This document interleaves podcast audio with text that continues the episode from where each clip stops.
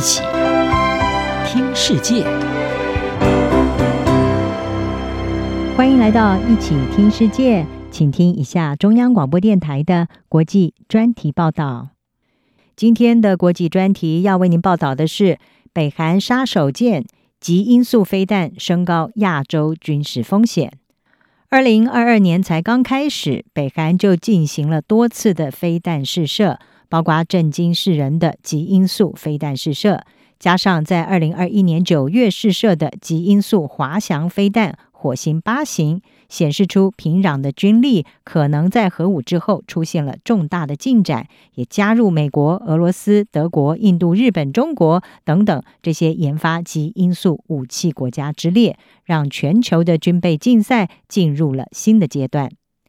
极音速指的是以音速五倍以上的速度飞行的武器，也常用马赫为单位来计算。在高度一万一千公尺的条件之下，音速是时速一千零六十二公里，等于是一马赫。而极音速武器的速度通常超过了五马赫。这种武器的速度远比传统的弹道飞弹要快。而且能够在高速当中改变弹道轨迹，具有灵活的操控性，能够降低被侦测和拦截的几率。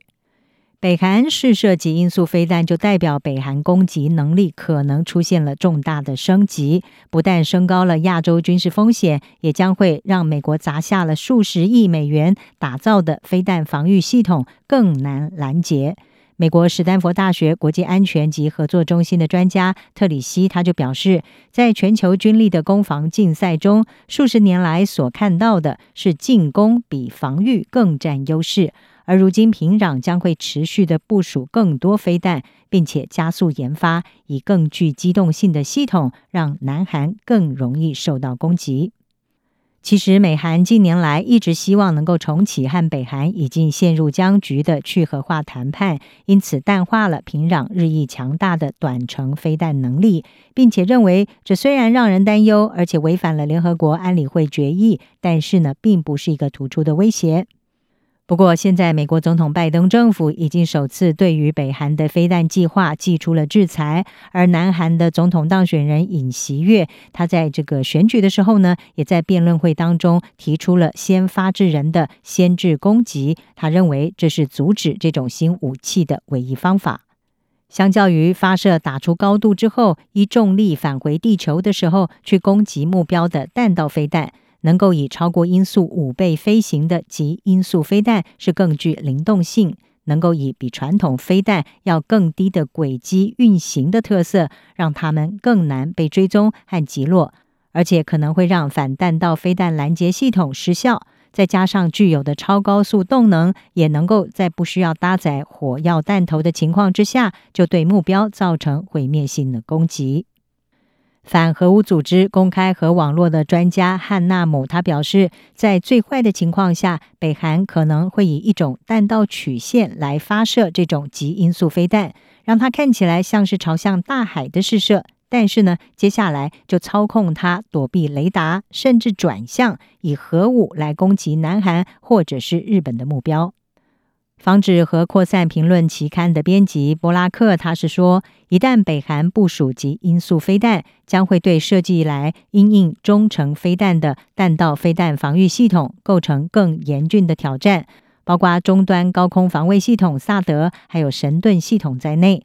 此外，美国麻省理工学院的核安全专家莱特是表示。由于南韩和大约两万八千五百名美军的基地是如此的靠近北韩，以至于来袭的飞弹甚至可以进行更低的弹道飞行，再加上更短的飞行时间，会让防御更加的困难。莱特的研究显示，以如此一种被压低的弹道飞行，也能够让北韩的最新飞弹躲过在更远的地方，例如同样有美军驻防的日本，他们的防御。前南韩特种部队退役指挥官全仁凡他就表示，虽然许多南韩人已经习惯了生活在北韩的武器威胁之下，但是美国和日本政府不可以忽视北韩军力的推进计划。北韩的极音速武器系统毫无疑问的会变得更精良，而这对每个人来说都是个坏消息。南韩总统当选人尹锡悦，他在先前就已经表达了对北韩相对鹰派的看法。他担心平壤的极音速弹道飞弹从发射到抵达首尔不到一分钟，一旦搭载核子弹头，后果将会不堪设想，而拦截将是不可能的。所以，他认为，虽然以外交手段来确保战争不会发生有其必要，但是如果外交失败的时候，有必要要以先发制打击来阻止迫在眉睫的发射。不过，这番谈话在竞选的时候遭到执政党当时的候选人李在明他们的阵营驳斥是轻率无知、贸然的挑衅北韩。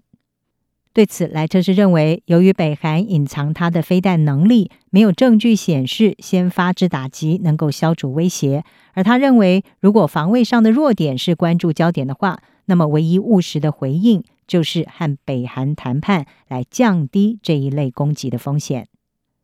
以上专题由吴宁康编撰，还请听播报。谢谢您的收听。